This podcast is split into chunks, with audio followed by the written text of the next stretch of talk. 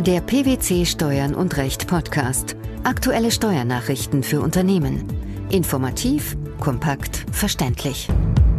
Herzlich willkommen zur 201. Ausgabe unseres Steuern und Recht Podcasts, den PwC Steuernachrichten zum Hören.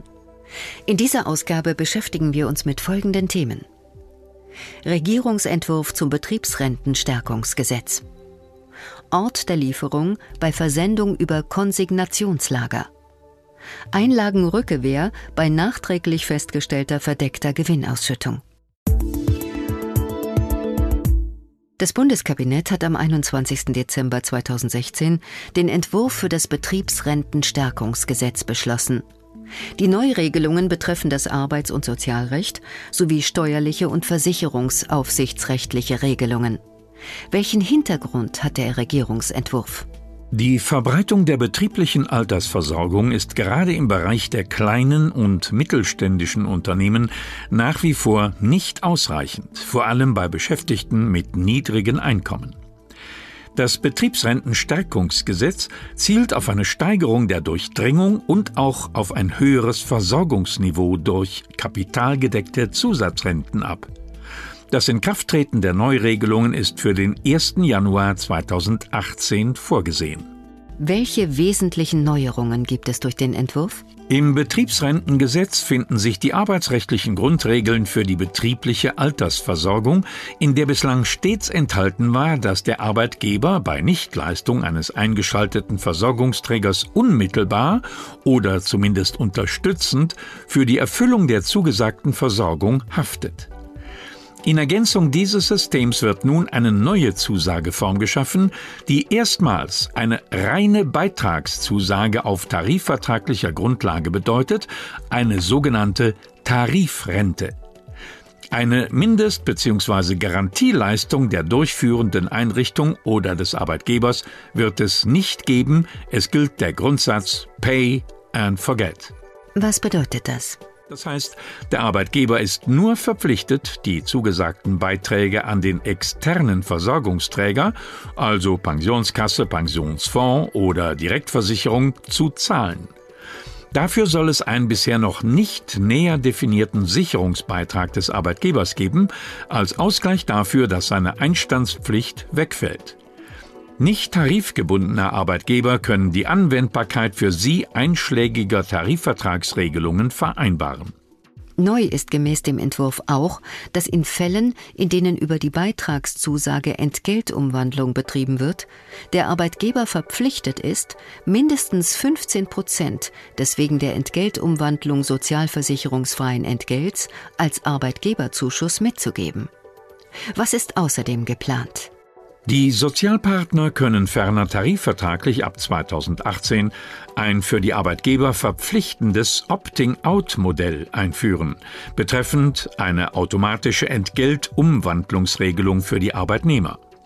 Die Arbeitnehmer müssen dann die Entgeltumwandlung aktiv abwählen, wenn sie nicht daran teilnehmen möchten, wovon man sich eine höhere Durchdringung erhofft. Möglich ist aber auch, dass tarifvertraglich nur die Grundlage für die Arbeitgeber geschaffen wird, ein solches Modell auf Unternehmensebene zu etablieren. Da ein Ziel der Reform die Förderung von Geringverdienern ist, wird es im Einkommensteuergesetz eine Neuregelung über einen BAV-Förderbetrag für Arbeitnehmer geben, deren Entgelt 2000 Euro monatlich nicht übersteigt. Was hat es damit auf sich? Wenn ein Arbeitgeber jährlich mindestens 240 Euro zu seinen Gunsten an den Versorgungsträger zahlt, so kann er hiervon 30 Prozent oder maximal 144 Euro von der Lohnsteuer des Arbeitnehmers einbehalten.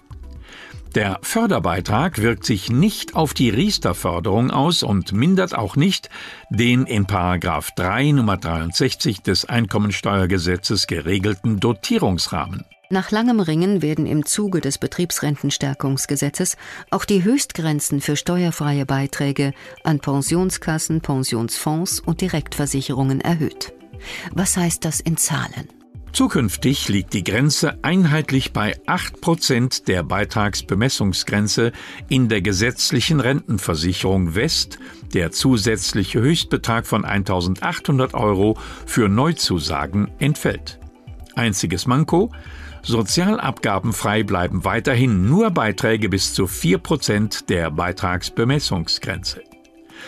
Gleichzeitig wird auch die Grundzulage in der Riester-Förderung auf 165 Euro jährlich angehoben.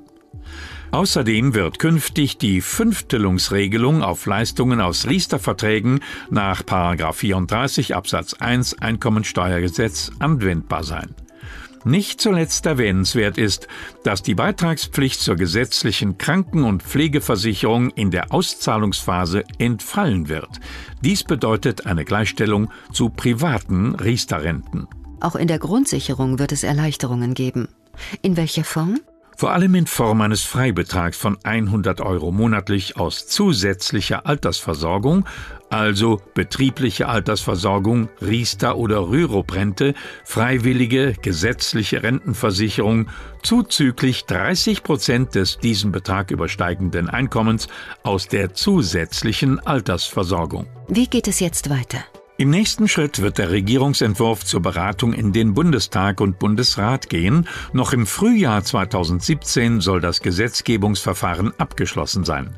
Dann wird man sehen, inwieweit die Tarifvertragsparteien die Umsetzung der neuen gesetzlichen Rahmenbedingungen angehen werden. Wird der Entwurf seinen Zielen gerecht? Das Betriebsrentenstärkungsgesetz hat durchaus Potenzial, eine weitere Verbreitung der betrieblichen Altersversorgung zu bewirken, insbesondere durch die Berücksichtigung der Geringverdiener, die Erhöhung des steuerfreien Dotierungsrahmens bei den versicherungsförmigen Durchführungswegen sowie durch die allerdings tarifvertragsexklusive Etablierung der reinen Beitragszusage und der Möglichkeit eines Opting-out-Modells.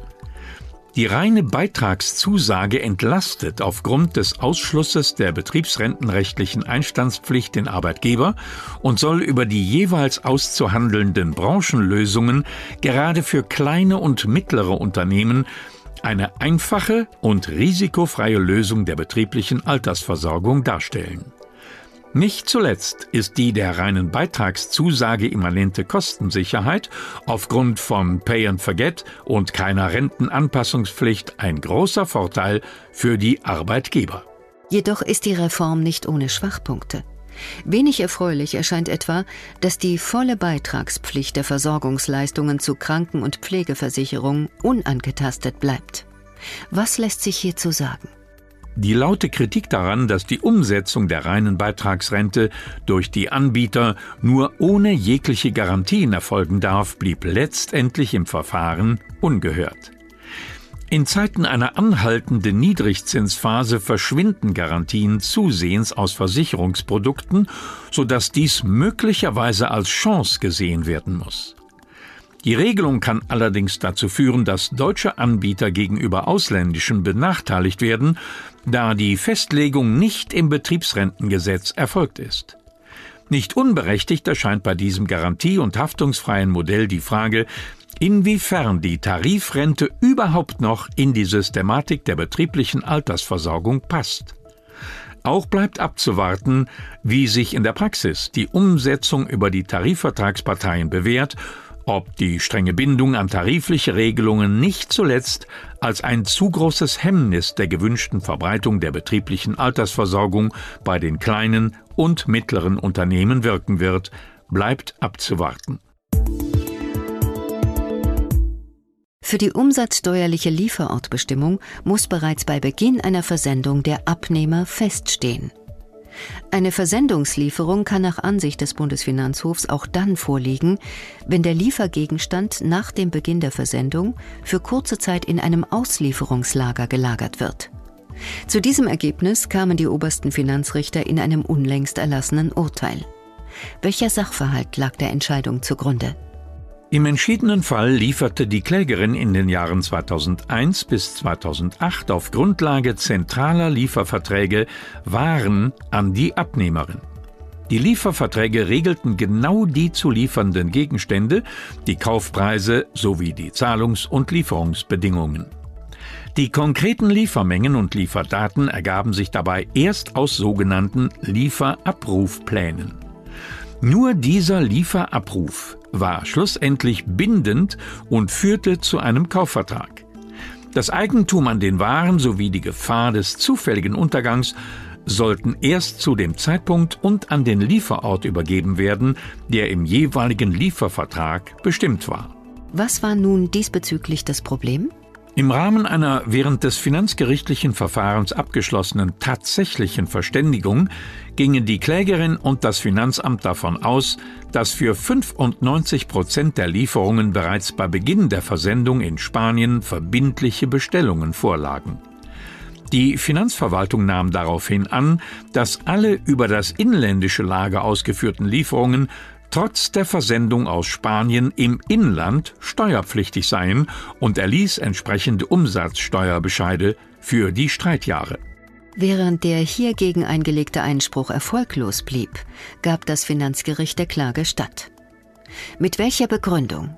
Nach Meinung des Finanzgerichts genüge es nicht, dass eine Versendung erst bei Hinzutreten weiterer Umstände zu Umsatz führe. Auf Grundlage der übereinstimmenden Rechtsprechung des Bundesfinanzhofs und des Gerichtshofs der Europäischen Union könne auch bei einer kurzfristigen Einlagerung in ein Lager des Lieferanten eine Versendungslieferung vorliegen, wenn der Kunde als Abnehmer feststehe. Dies gelte aber nicht für Lieferungen, für die bei Beginn der Beförderung in Spanien noch kein Umsatzgeschäft vorgelegen habe, da es an einer verbindlichen Bestellung gefehlt habe ein im Zeitpunkt des Beginns der Beförderung nicht zur Abnahme verpflichteter und damit nur potenzieller Abnehmer sei einem bereits feststehenden Abnehmer nicht gleichzustellen. Dieser Auffassung folgten auch die BFH-Richter. Wie argumentierten sie? Die obersten Finanzrichter wiesen darauf hin, dass die Ortsbestimmung als Versendungslieferung voraussetze, dass der Abnehmer bei Beginn der Versendung feststehe.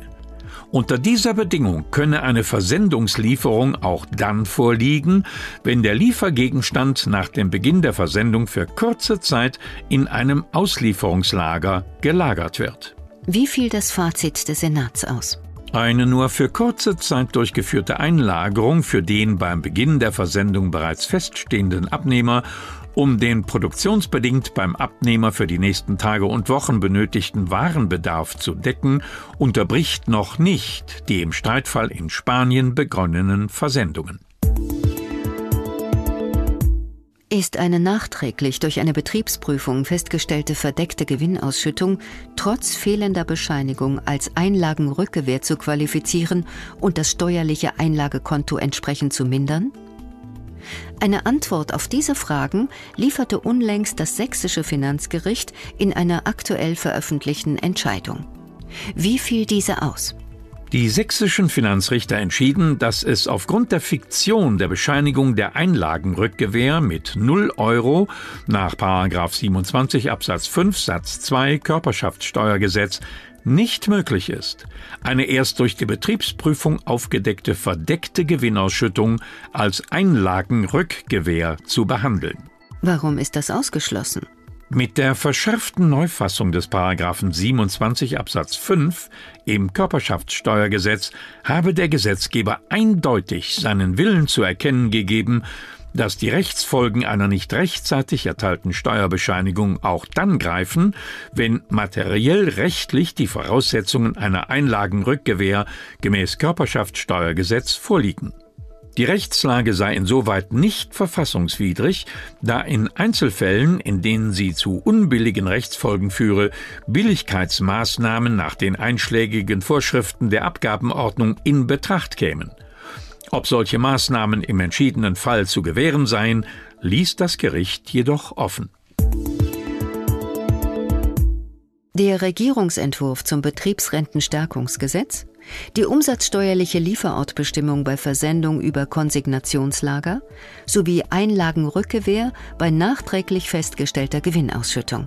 Das waren die Themen der 201. Ausgabe unseres Steuern und Recht Podcasts, den PwC Steuernachrichten zum Hören. Wir freuen uns, dass Sie dabei waren und hoffen, dass Sie auch das nächste Mal wieder in die PwC Steuernachrichten reinhören. Steuerliche Beiträge zum Nachlesen finden Sie in der Zwischenzeit unter blogs.pwc.de slash steuern und recht.